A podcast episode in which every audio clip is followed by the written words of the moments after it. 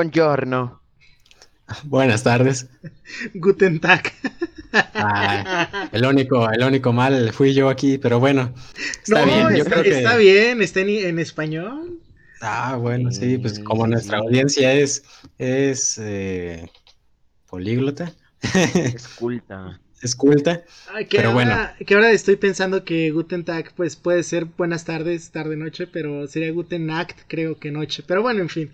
Ya, ya la, regaste. Ni modo, esta, esta semana no cobras, Cristian, lo siento. El partner no, no nos va a llegar. Ya sé. Eh, pero bueno. Mándanos algo. Eh, pues, pues, ¿de qué vamos a hablar eh, esta semana? Pues el, el episodio estaba previsto para el martes 27, pero pues como es semana de exámenes y no tenemos mucho tiempo disponible para grabar, entonces lo pasamos como episodio principal de la semana, el número 41, que todavía no sabemos cómo se va a llamar, pero es la tercera parte de los especiales de esta serie de Marvel y de Disney que se llama The Falcon and the Winter Soldier y que terminó llamándose Captain America and the Winter Soldier lo cual ya analizaremos más adelante. El puñado eh, del invierno, güey. Y el puñado del invierno, como lo apunta Marquito. Pero pues bueno, Cristian, no sé si quieres empezar a platicarnos qué pasó en el episodio número 5. Pues está muy bonito el hablar de estos dos episodios porque yo creo que fueron de los mejores de la serie. Eh, como recordaremos, el episodio 4 acabó bien, muy fuerte con el Capitán América cometiendo un asesinato brutal frente a las masas, ¿no? En este caso, pues vemos como John Walker, consumido por la ira porque mataron a su compañero, em, pues cobra venganza contra alguien que ni siquiera había sido, o sea, era parte de los Flex Smashers, pero él no había sido el que mató a su compañero. Me, me gustó mucho cómo nos dejaron con ese cliffhanger una semana pensando en qué iba a pasar. Y lo mejor es que el capítulo empieza justo con eso, ¿no? Y pues bueno, aquí le quiero hacer una pregunta a nuestro especialista antes de seguir adelante. Como ya todos sabemos, pues el personaje de John Walker es US Agent, pero aquí en la serie nos lo presentaron como el Cap y el ahora sí que la gota que derramó el vaso para que dejara que dejara de ser el Cap fue este asesinato. En los cómics, Marco, ¿en algún momento ha sido Capitán América y ha pasado algo similar o siempre fue el, el US Agent? No, o sea, John Walker, como apuntábamos en, no me acuerdo si fue en el primer episodio o en el segundo, empezó teniendo el alias de El Patriota o Super Patriota, uno de esos dos.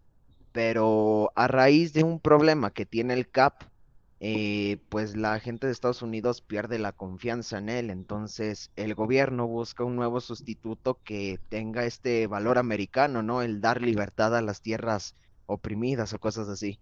Entonces, eh, gracias a un programa de un departamento de seguridad nacional, eh, es que John Walker llega a ser el Capitán América, se le introduce una variante del suero del super soldado y aparte es entrenado por el villano Taskmaster, que si algunos no saben, eh, pues va a ser el villano principal en la película de Black Widow, que se estrena en julio, ¿o qué? ¿Cuándo se estrena?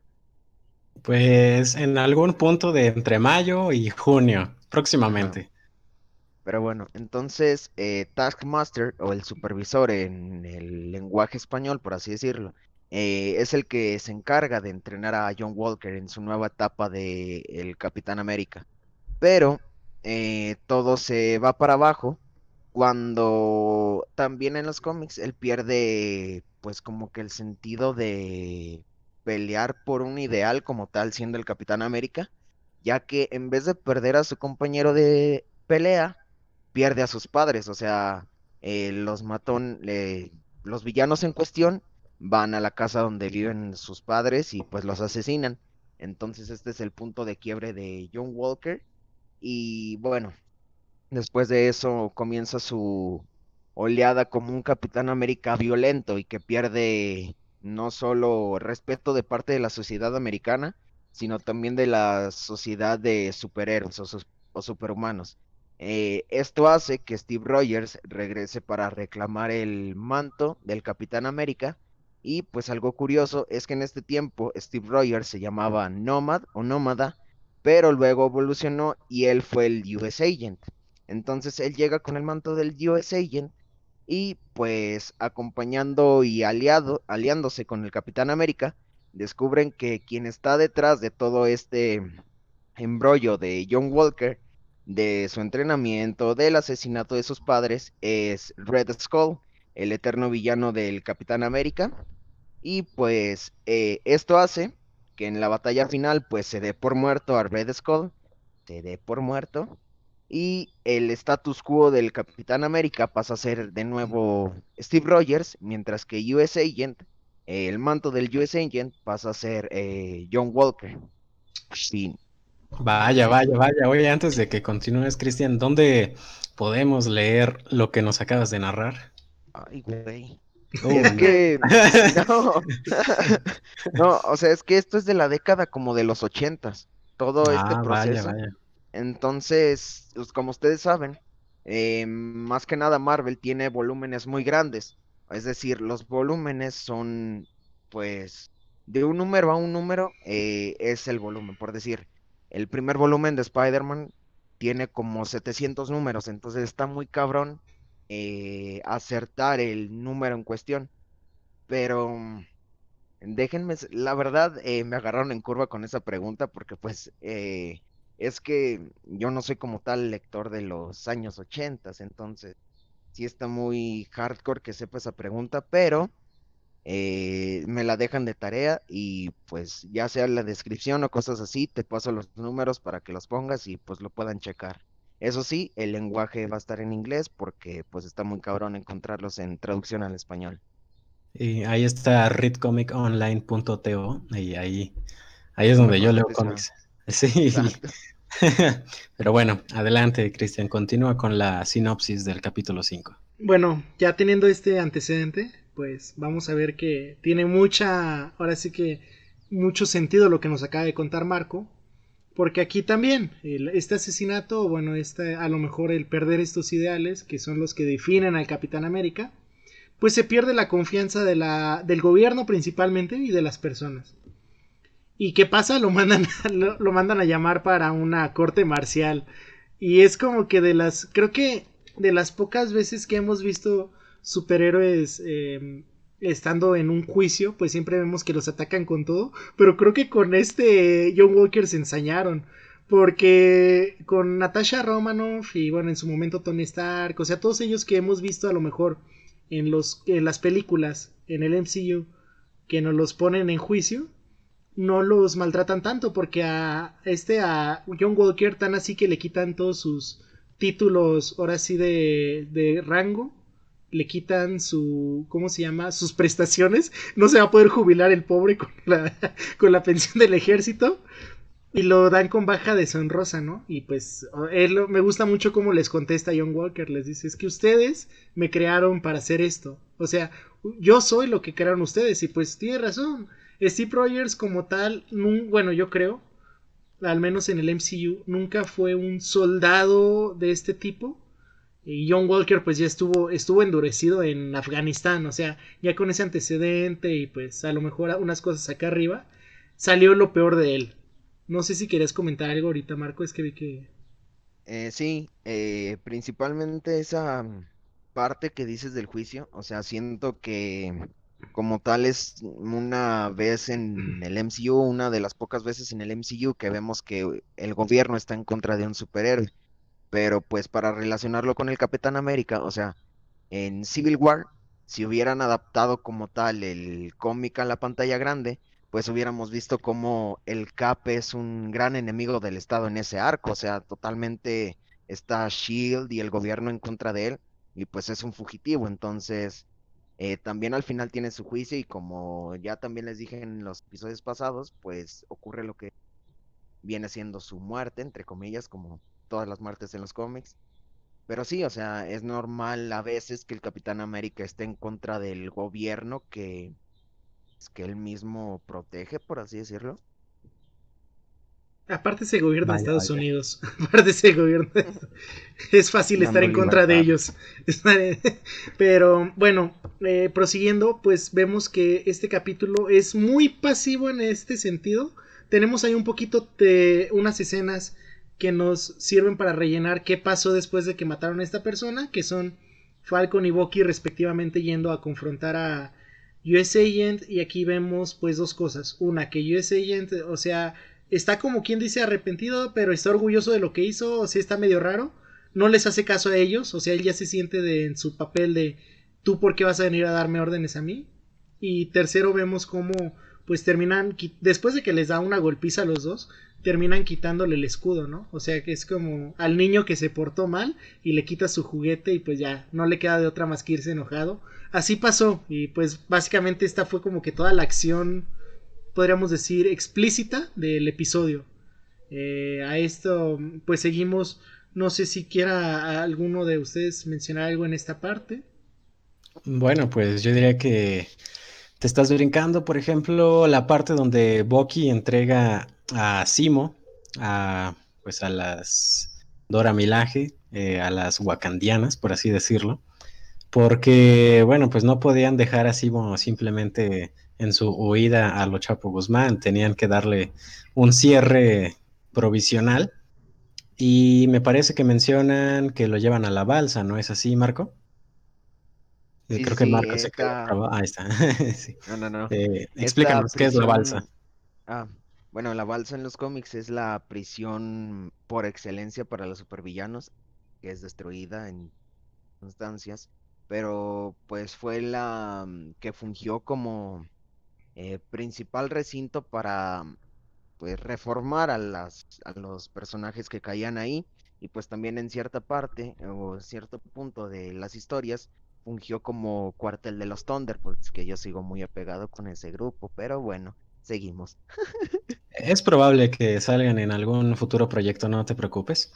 Pero, pues, aparte de esto, de que pues se vaya Simo a la cárcel, pues les pide un último favor, Bucky, a las wakandianas, de que le...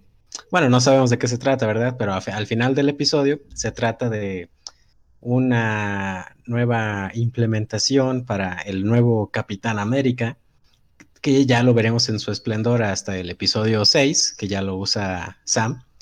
Pero bueno, en este Inter, pues Falcon, Sam está tratando de como que de reconstruir su vida, ¿no? Como lo que habíamos visto en el episodio 1, que era pobre, que no le querían prestar dinero, que tenía que vender sus posesiones, pues más o menos regresó a esta vida.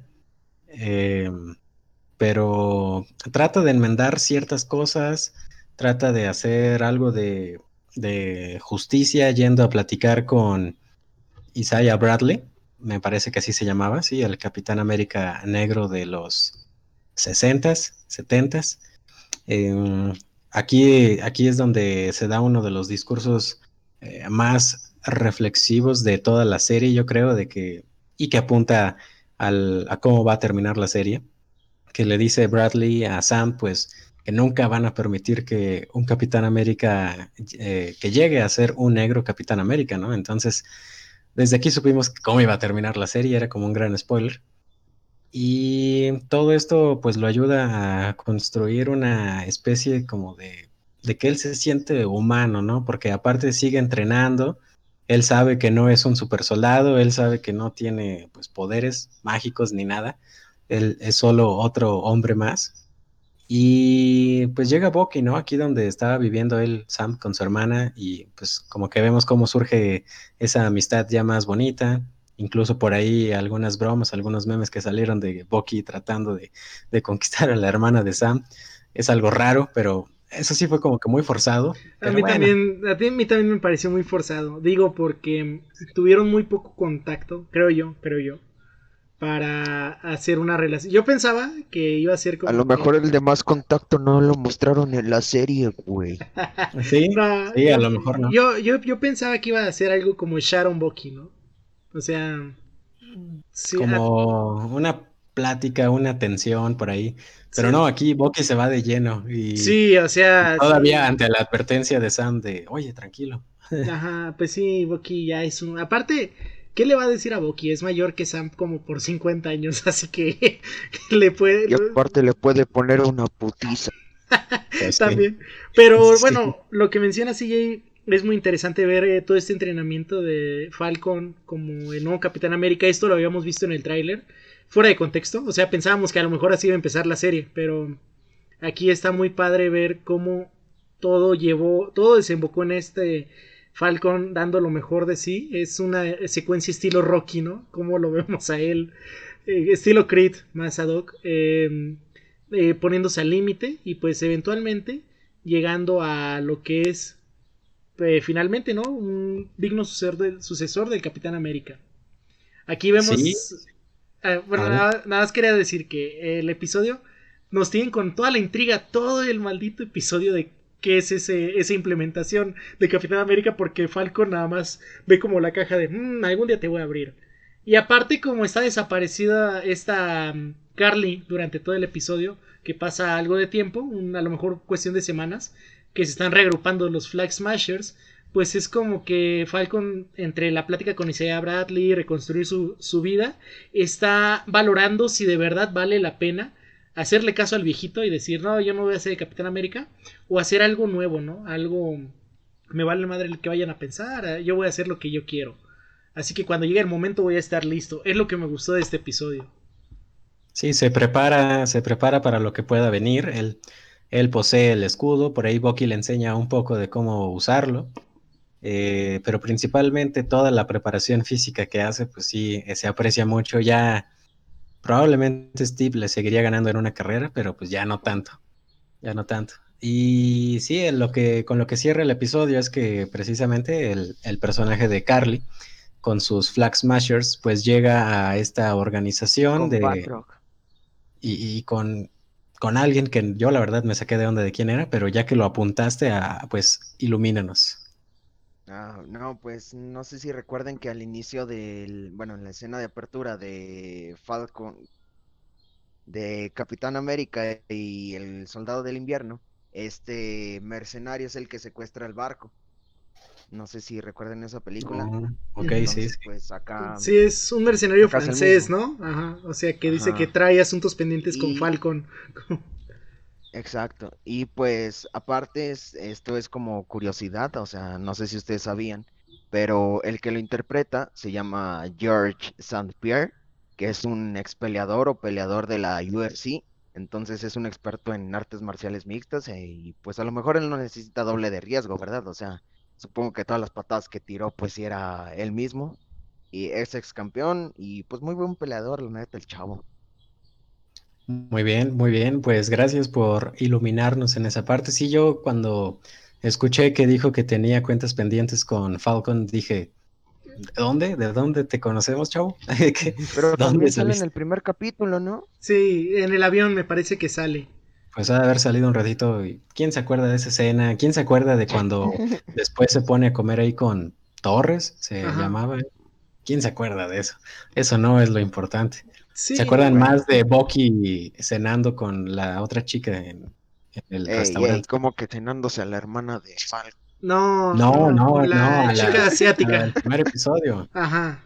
Sí, sí, sí, la que era amiga del otro, del viejito que pues por ahí tiene una historia y un cierre también en el próximo capítulo. Del, del güey de como dice el dicho, ¿no? Ándale, sí, sí, sí, de hecho. Eh, pero bueno, el episodio 5 cierra con ese ataque terrorista de los Flag Smashers liderados por Carly, que pues prácticamente no sabemos cuáles son las intenciones, pero probablemente los quieran matar, los quieran secuestrar, algo por ahí anda, algo anda mal. Entonces, entonces, pues vamos a continuar con la trama del episodio 6, que adelante, Cristian, que quieres detallar. Eh, pues básicamente platicábamos hace rato fuera de cámaras que el episodio 6 es un es una pelea gigante, ¿no? Todo el episodio. O sea, todo el episodio pasa en menos de un día, la primera la primer sección al menos, que es inmediatamente de que la hermana de Falcon le dice, miren las noticias está esto los Flag Smashers tomaron, me parece una votación del, del, Consejo de Repatriación Global, algo así se llama, repartición global, bueno. Eh, ellos lo van a tomar porque no quieren que, se vote el qué hacer con los reubicados. Así que pues eh, Falcon dice este es mi momento. Nada más vemos cómo va en el cielo porque dicen como Carly voltea y dice, oye, está aquí. Y está muy buena y centrada porque es Falcon, bueno, ya no es Falcon, ya es el Capitán América en todo su esplendor, con un traje hermoso, la verdad está muy, muy chido. Y aquí vemos, está bien, no tiene suero de super soldado, pero conserva sus, sus alas, ¿no? Que aquí nos, la verdad no sé si esto sea correcto, pero me parece que pues como lo hicieron en Wakanda probablemente esté hecho ahí como que con aleaciones de vibranio, ¿no? Para que sea más resistente. Ah, y bueno, aquí vemos cómo el Cap se presenta. Eh, vemos que aquí sale Bucky tratando también como que en tierra de solucionar los asuntos y se encuentra con Sharon Carter, que como recordaremos pues ella se separó del grupo por ahí del episodio 3 o 4. Así que aquí vemos cómo ella es el otro refuerzo que van a tener. Y vamos a ver a nuestros tres personajes principales combatiendo el problema desde diferentes puntos. Y con sus respectivas habilidades. Em, me parece que aquí va, nos van a dividir en dos arcos, ¿no? Lo que están haciendo Bucky y Sharon y lo que está haciendo Falcon, que principalmente una gran parte de ello es la pelea con este ex peleador del OFC al principio, así es como que él y Falcon tienen asuntos pendientes y bueno, y Bucky y Sharon son como que de rescatar a una parte de los votantes, ¿no? De los consejeros. Em, para esto, eh, se nos pasó mencionar que en el episodio pasado, en el 5, es el, este episodio tiene una escena post créditos muy interesante. Porque vemos a, a nuestro buen ex Capitán América forjando su escudo con tutoriales de YouTube. Y vemos cómo le hasta pone su medalla. Sí, se puso a ver cositas y se ahí está a todo. Vemos que forja un escudo, le pone su medalla y por ahí se también esto se me pasó a mí en la corte marcial, se le acerca un extraño personaje que es interpretado por, la verdad no sé, pero es la chica que salió en Seinfeld, es una leyenda de la televisión, así que su cameo ahí un momento estuvo muy interesante porque es como wow, o sea, para la cultura pop de Estados Unidos, esto es gigante, ¿no? Estamos viéndola a ella. Ahorita no recuerdo cómo se llama. A lo, mejor eh, regrese el nombre, lo checo a lo largo del episodio, pero bueno.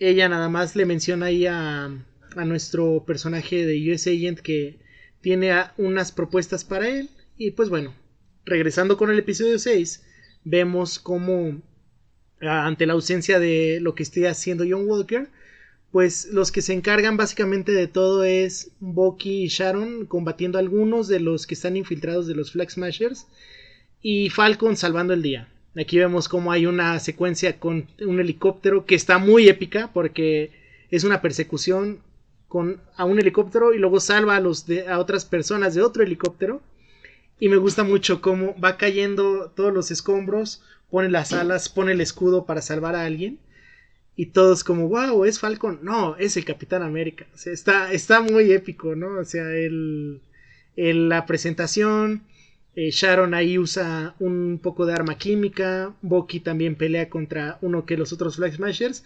Y cosa interesante, Bucky es el primero que se encuentra Carly. Ahí pelea contra ella y llega al quite, nuestro personaje de eh, John Walker, con su traje aún, o sea, está aferrado a seguir usando el traje, no se lo decomisaron su escudo de cositas que vemos que al primer golpe se sume, pero bueno, lo sigue usando. Y pues bueno, eh, a lo que iba John Walker era pelear contra Carly, pero pues aquí se le pone la situación de que a Bucky lo avientan y pues es o ir por Carly o ir a rescatar un camión, un camión que está lleno de las personas estas del consejo y vemos cómo el deber puede antes que la venganza aunque bueno, creo que vale madre su intento, porque se le está cayendo el camión y el que tiene que llegar a ayudarle es el nuevo y auténtico Capitán América Falcon, con su traje y en todo su esplendor. Levantan el, camión y pues bueno, eh, creo que de aquí en adelante pues también sigue pasando todo muy rápido. Básicamente vemos ahí un enfrentamiento entre primero Sharon y Carly. Y aquí nos sueltan un plot twist muy cañón, como recordaremos de otros episodios a Carly y a los Flag Smashers los estaba buscando el mediador de poder o el Power Breaker, ¿no? Es en inglés. Bueno, los estaba buscando esta persona que todos asumimos que es un vato, ¿no? Y yo no sé por qué, pero lo imaginaba como alguien muy fuerte, grandote, o sea, como que típico jefe criminal, ¿no? De, de, la, de la mafia así medio genérico. Pero aquí nos avientan el bombazo de que el verdadero Power Breaker es Sharon Carter, ¿no? No perdió el tiempo en todo este tiempo que estuvo de incógnita, sino que construyó un imperio criminal. Y bueno, ¿querías decir algo, Marquito? No, no, no, para ah, nada. es que te, ajá, perdón, vi los ademanes, pero... No, perdón, perdón, güey. En fin, eh... no, nada de eso. Pues aquí vemos cómo Sharon también valora un poco de que es a mantener su identidad en secreto. Llega este Falcon con su TED Talk hablando con Carly como de, oye, no hagas esto, tú no eres así, la fregada. Y le dice, mira, casi casi dispárame si no tengo razón. Y vemos como ante la duda, esta, ¿cómo se llama? Sharon le dispara primero y la mata. y pues bueno, esto se veía venir. Bueno, yo la verdad no creí que fueran a usar a Carly en futuros proyectos. Porque de alguna manera ella era como que este escalón necesario para que Falcon ascendiera a ser Capitán América. El vencerla, ¿no? Em, posterior a esto vemos uno de los mejores aparte del que le dijo Isaiah Bradley, ya vemos la versión de ese discurso, pero por Falcon, cuando llega como todo héroe honorable cargando a su a su enemigo en brazos, esto se me hizo muy estilo Batman, ¿no? Que por más que se madre a Joker o que le haga algo, le tiene ese respeto, ese honor y lo puede llegar a cargar en brazos para entregarle a la policía. Bueno, en este caso sí fue este Falcon, bueno, el Capitán América, perdón, la costumbre. Y lo que me gustó mucho aquí es que surgieron muchos memes. Porque dijo que era un hombre negro portando las estrellas y las rayas. Y luego nos recordamos a Iron Man 2, ¿no? Iron Patriot. Am I a joke to you? O sea, aquí que vemos que ya era alguien que pudo. La 3. ¿Es la 3? Ay, bueno. Pasaron desapercibidas las secuelas de Iron Man. Pero bueno, aquí en este discurso es muy interesante porque Falcon hace ver al CRG su, su error al momento de tratar de reubicar a estas personas que perdieron todo. Y pues de una u otra manera los hace entrar en razón, ya en que Falcon se le da muy bien esto de la oratoria. Y pues ya, o sea, creo que este episodio en la parte de acción eh, al menos termina así y nos deja, si hubiera cerrado ahí hubiera sido un final muy arbitrario, ¿no? Tenía que, tenía que ver más cierres de ciclos. Pero no sé si tú quieras comentar algo hasta ahorita, CJ. Pues yo creo que nada más rescatando los puntos importantes que dejó este último capítulo y en general toda la serie, pues fue el nombramiento oficial ya de, Sam como el Capitán América. Eh, pues tenemos que acostumbrarnos de que aquí a un futuro, pues este cuate Anthony Mackie es el Capitán América, ya Steve Rogers por el momento, yo creo que por la década ya no, no más Capitán América. Eh, el otro punto, pues el descubrimiento de Sharon Carter y su, y su alias, y, eh, su, personalidad de villano, de villana, que sí sorprende, eh, no por el hecho de que, de que no aparente ser mala, sino que la habíamos visto en proyectos anteriores, eh, se desarrolló el personaje de tal forma que pues, la veíamos como una aliada más, ¿no? Y que digas, ahorita eres villana, ok, sí tiene justificación, porque la verdad la trataron muy mal, pero como que no terminas de creértela. Bueno, yo, yo no me la terminé de creer. Fue un trago muy amargo, porque la verdad eh, era de que no me esperaba esto y pues regresando a lo de los cierres de ciclos, uno es este, ¿no? Que le otorgan un indulto. Y es como, no, no lo hagan, no le den el perdón a ella. Porque pues... Pero no, no solo es el indulto, o sea, la reinstalan. sí, la reinstalan con su rango que tenía antes de, pues, que pasara todo lo de, lo de eh, Winter Soldier. Así que, pues ahora tenemos a Power Breaker de regreso en los altos niveles de gobierno. Bueno, de seguridad sobre todo. Pero otra cosa es... Ay, no, este... Podríamos decir que esta reivindicación de Isaiah Bradley o sea, aquí vemos cómo cada uno de nuestros dos personajes cierra eh, este ciclo que, con los que empezaron, ¿no? En este caso es este Falcon, ya con su investidura de Capitán América, habla con el gobierno y pues rescatan esta figura perdida de Isaiah Bradley, ¿no? De hecho, lo ponen en el este museo que tienen la sección dedicada al Cap. Aquí vemos cómo está la estatua de él, ahí en color bronce, y pues cómo le dan este honor que había perdido. Bucky yendo a primero a visitar a este viejito, al, de como dice el dicho, en el MCU, y pues le habla de la verdad de por qué, para empezar, por qué lo buscó, ¿no? O sea, de qué es lo que le pasó a su hijo. Y pues, y a nuestro eh, personaje John Walker, que la verdad me terminó cayendo muy bien. Al finalizar la serie me terminó cayendo muy bien. Aquí vemos cómo él regresa con esta eh, señora que tiene un nombre muy largo, pero bueno, este el US Agent nace como tal y me gusta mucho una frase que le dice que dice oye es básicamente el mismo traje pero en negro y por qué y luego dice se avecinan tiempos muy complicados muy extraños y pues el negro va a ser un color ahora sí que ad hoc no y esto nos deja ahí entrever la verdad no esto no está fundamentado pero pues por ahí está el proyecto que han estado diciendo durante los últimos meses de hablar del arco de Secret Invasion y adaptarlo en una serie, ¿no? O sea, quién sabe qué tanto vaya a tener que ver esto. A ver, tú, Marquito, ¿qué ahora sí que me hiciste? Eh, a ver, es que supongo que lo de los tiempos oscuros eh, es una referencia no muy clara o no muy directa, pero bueno, no como tal a los eventos de Secret Invasion, porque lo que viene después de Secret Invasion es algo muy oscuro. De hecho, en los cómics esta etapa se le conoce como Dark Reign o Reino Oscuro. Que pues, ¿quieren spoilers de Secret Invasion o del final? Eh, pues bueno, solo advertir que esto muy probablemente se vaya a adaptar en una película allá por el 2027. Así que adelante, Marco. No, pero de hecho, eh, Secret Invasion está como serie y ya afirmaron que no va a ser como tal en los cómics, así que no esperemos grandes batallas y todo. Pero bueno, en el arco de los cómics, eh, la guerra, por así decirlo, termina cuando Norman Osborn, en ese tiempo director de los Thunderbolts, eh, mata a la reina Skrull. No me acuerdo cómo se llama, pero estaba sustituyendo a Spider-Woman entonces la mata y como, no sé, premio, eh, a Norman Osborn se le otorga el poder de ser el dirigente de Shield. Entonces, en este momento, eh, pues cambia todo. Ahora los renegados son los Vengadores y pues Norman Osborn es el líder de la seguridad nacional. Por lo que en vez de utilizar a sus Thunderbolts, utiliza a sus, bueno, a los miembros de los Thunderbolts los, reviste con los trajes de los Vengadores clásicos. Es así que Daken, el hijo de Wolverine, pasa a ser Wolverine.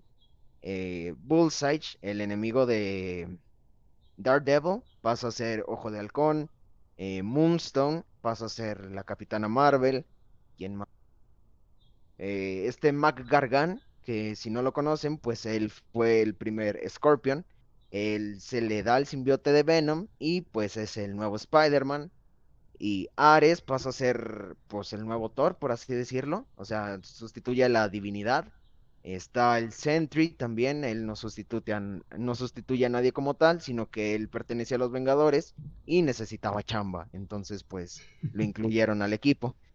¿Quién más? Eh, hay un Capitán Marvel que se llama Novar, es un guerrero Kree que llega, pues, eh, según él cree que Norman Osborn tiene buenas intenciones, ya luego lo descubre y pues obviamente lo derrocan entre todos. Pero pues sí, a esos Vengadores se les llama Dark Avengers, entonces puede ser, como tú dices, una referencia no muy clara. Y pues no como tal teniendo estos mismos miembros, pero pues sí puede ser que también los Dark Avengers estén apareciendo en un tiempo eh, no muy largo. O a lo mejor una conociendo a Marvel va a ser como que una embarradita de referencia y ahí tienes, ahí ya los mencioné, ya los mencioné. Sí, sí, puede ser eso o, eh, sí puede, puede llevarse a cabo. Yo por eso lo dije que en el 2027, porque tienen toda la década para ir adaptando que si la entrada de los X-Men, que si la entrada de los Cuatro Fantásticos, entonces se van a llevar sus años en hacer todo eso. Eh, no esperemos ver a los Avengers tal cual como los hemos visto en los cómics antes del 2030. Yo creo que no, ¿eh? Y, pues... Pero, ah, bueno, aparte, eh, eh, ayer creo salió un rumor de que el Duende Verde de Willem Dafoe puede salir en Spider-Man No Way Home. Vaya, Entonces, Vamos a ver probablemente, quién sabe, a un Duende Verde por ahí. Norman Osborn. Aparte Willem Dafoe, o sea, es un actorazo, pero... Sí, o sea, el, el Spider-Verse, que al mismo tiempo está confirmando ya el multiverso, ya es casi un hecho. O sea, ya tienen a, al Doctor Octopus, al Duende Verde. A Electro. Electro. Ah, sí, el del otro universo, el de Andrew Garfield, es cierto, es cierto. Pero por decir, o sea, no sé qué tanto se prestaría que Sony te preste el nombre de Norman Osborn, porque pues obviamente los derechos fílmicos de todos los personajes relacionados con Spider-Man pues le pertenecen a Sony. Entonces, si bien eh, no tendremos a un Norman Osborn que sea el regente de este pues reino oscuro, pues no sé, o sea, supongo que el único personaje que se me viene a la cabeza y que digo, a lo mejor él puede suplir, pues sería Simo, o bueno, en una de mis chaquetas mentales que estoy teniendo ahorita. Sí, podría ser Simo, porque de hecho, al final de esta serie de El Capitán América y El Soldado del Invierno, eh, vemos como Simo termina pues con una pequeña victoria, porque pues logra matar a los Flag Smashers que quedaban vivos. Otra victoria para Andiamo, en este caso para Simo. Logra, logra pues, matar tal cual, porque no creo que hayan sobrevivido a esa explosión a los Flag Smashers. Él ya había dejado desde un principio las intenciones que tenía de con este grupo con estos super soldados y pues lo cumplió, o sea, sí fue una pequeña victoria que quién sabe si se la toma en cuenta el gobierno, ¿no? Que es lo interesante aquí.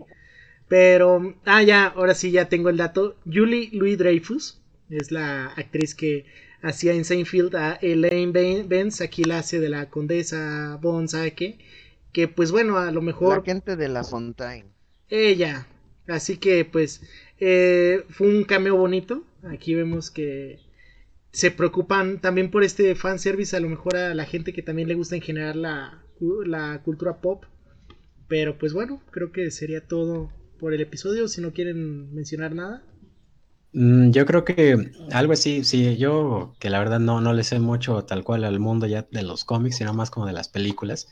Eh, ver a este personaje que introdujeron de La Fontaine se me hizo como que un intento, ojo, así tal cual desde el punto de vista cinemático, como de adaptar una Amanda Waller, ¿no? O sea, más o menos creo que lo intentaron por el estilo. Sí, eh, sí, de hecho. Totalmente de acuerdo. Sí, así que probablemente vayamos a ver algo más de eso, probablemente no, quién sabe, todo depende del rating que tenga la serie. Que hasta donde yo sé le estaba yendo de, huevos, ¿no? O sea, como que... le estaba yendo mejor que WandaVision. Sí, es que WandaVision mucha gente decía, eh, no sé, aquí estás viendo episodios que están centrados en la violencia, en la acción. Y en WandaVision eran, por ejemplo, imagínate un niño que le va a traer más. Ver a dos Vision hablando de la paradoja de la barca de Teseo. O ver al soldado de invierno partirle la madre a unos super soldados. O sea, sí es. Sí, sí, sí, la verdad es que sí. Y bueno, pues ya está en preproducción, ¿no? Capitán América 4, ya con Sam como el Cap. Así que de que hay Cap, hay Cap. Hay Avengers y, hay Marvel para mínimo una década, si no es que dos. sí, sí, sí, Pero bueno, Marco, ¿quieres eh, hacer algún último comentario relativo a esta serie? Obviamente, güey, llegó la hora de las teorías y chaquetas mentales de, de su personaje ah. preferido. Bueno, pues como ustedes les dije también en, de, creo el mismo día que terminamos de ver la serie, yo les dije, hay un rumor, o sea, todavía sigue estando el rumor de que los Thunderbolts van a aparecer por mis huevos que aparecen. De hecho, no sé si también se enteraron, no sé qué tan confiable sea este rumor, de que Kevin Feige estaba buscando a Zack Snyder para hacer el reboot de Ghost Rider. Entonces, ah, Ghost Rider también en un punto llega a ser parte de los Thunderbolts. Eh, ya tenemos a Tadeusz Ross, ya tenemos a, Simo, que como tal, eh, mi equipo preferido de los Thunderbolts no incluye a Simo, sino que es Hulk Rojo, es Ghost Rider, Deadpool, oílo, Deadpool, eh, Punisher, Electra y no me acuerdo, ah, la gente Venom, pero bueno, ese es de Sony. Bueno, si bien Tadeusz Ross se puede encargar de los Thunderbolts, como ya mencionamos al US Agent, pues a lo mejor la gente de La Fontaine puede estar recreando o creando a los Dark Avengers. Entonces, yo, yo, eh, como ya les dije, pues a mí me mamaría ver un conflicto entre los Thunderbolts y los Dark Avengers, en, ya sea en una serie, en una película, o sea, siendo lo más mínimo, pero dándose de oscuro vergazos, a mí me encantaría. Oye, pues está, está muy interesante eso de Zack Snyder, a ver, a ver si, se hace. Eh, yo creo que Ghost Rider merece una reivindicación, incluso con Nicolas Cage si quieren, pero con una mejor película. Eso que hicieron hace años. el, eh, el guion es lo que termina fregando a estas películas, más que nada. El guion y los productores ya vimos muchas veces. Pero... bueno, la verdad, mi Zack Snyder y Ghost Rider es una combinación que sí me gustaría ver realizada. Sí, sí, sí, bajar a Ghost Rider así. Ajá, exacto. tipo haciendo, haciendo una cruz. sí, no, pero pues e, es un personaje que se presta para eso, güey, o sea, tiene todo este simbolismo de que, pues, la parte demoníaca, o sea, a mí me mamaría, la neta. Unos close-ups donde la moto se esté así como que derrapando en cámara lenta que dure 30 segundos, güey. Que las llamas estén moviendo lo más lento posible, estaría bien chingón. Pero bueno, Cristian, ¿tú tienes algún último comentario? Pues me gustó mucho la serie, yo creo que la, yo no te, bueno, después a mí me gustó mucho WandaVision, me sigue gustando más que, que esta, pero me gustó mucho el final, o sea, también creo que fue bueno de WandaVision o hacernos a que no nos no pensáramos en tantas expectativas y pues al final funcionó, ¿no? O sea, fue un final esperado, fue un final funcional y pues estuvo muy chido. Te digo, me gustó mucho la serie y yo no tenía ninguna expectativa. O sea, dije, bueno, la voy a ver para tener algo que ver los viernes, ¿no? pues sí, sí funcionó bastante. A mí también me gustó. Em, como historia, pues sí, deja más cosas que WandaVision, la verdad. Sí. Ah, el escritor de esta serie, pues es el que está haciendo la del Capitán América 4, entonces le tengo confianza. Y pues bueno, pues vamos a esperarnos un mes hasta que vuelvan estos especiales con la serie de Loki. Eh, igual y por ahí. no. igual y por ahí. Igual y por ahí a Marquito le volvemos a hablar para platicar de esta serie Verguizas Cabronas. Ajá. y pues, estaría muy chido, güey, hablar. pero me tengo que poner al corriente sí, ese lo abordaremos en un solo episodio, yo creo. Ajá. Mm, y pues bueno. Es que casi todos los capítulos son putiza por aquí, putiza por allá. igual en la siguiente semana no también no aseguramos dos episodios. Estamos pasando aquí ahorita exámenes y post exámenes. Así que pues vamos a tratar de. Acaba de ser el esta trivia que tuvimos de los Oscar. Eh, me rompieron la quiniela por un, por una, por una respuesta. Pero pues bueno, ya se entregó el premio al ganador, así que pues eh, esperen más dinámicas así. Vimos que tuvieron una respuesta, mm, pues fue buena, creo que fue incluso mayor a la que yo esperé, pero eh, no sé, ya nada más apóyenos, eh, neta, para que nos den ganas de seguir haciendo esto. Necesitamos ver el apoyo. Pero si no, esto se quedaría nada más con... Los chavos, compartan el proyecto. Ya saben que yo soy uno de los que los apoya. Y pues lo que más pongo, lo que comúnmente más digo es que apoyan al proyecto, porque la neta, eh, al ver la respuesta del público, pues dan muchas ganas, ¿no? O de seguir, te llena como de alegría y de energía. Exacto. Qué bonito. Y en tu ser te llena y, te dan ganas. Pues bueno, allá vamos, o como se diría en italiano, pues andiamo. Andiamo. Eh, andiamo. Forza em, Roma. bueno, ya vamos a cortarla aquí porque si no, pues Marco se va a poner a llorar. Eh, nos escuchamos ahora sí la próxima semana en... ¿Ya lo sabías? Adelante, Marco. Ah, pero te platico. Muy bien. Ah. Adiós.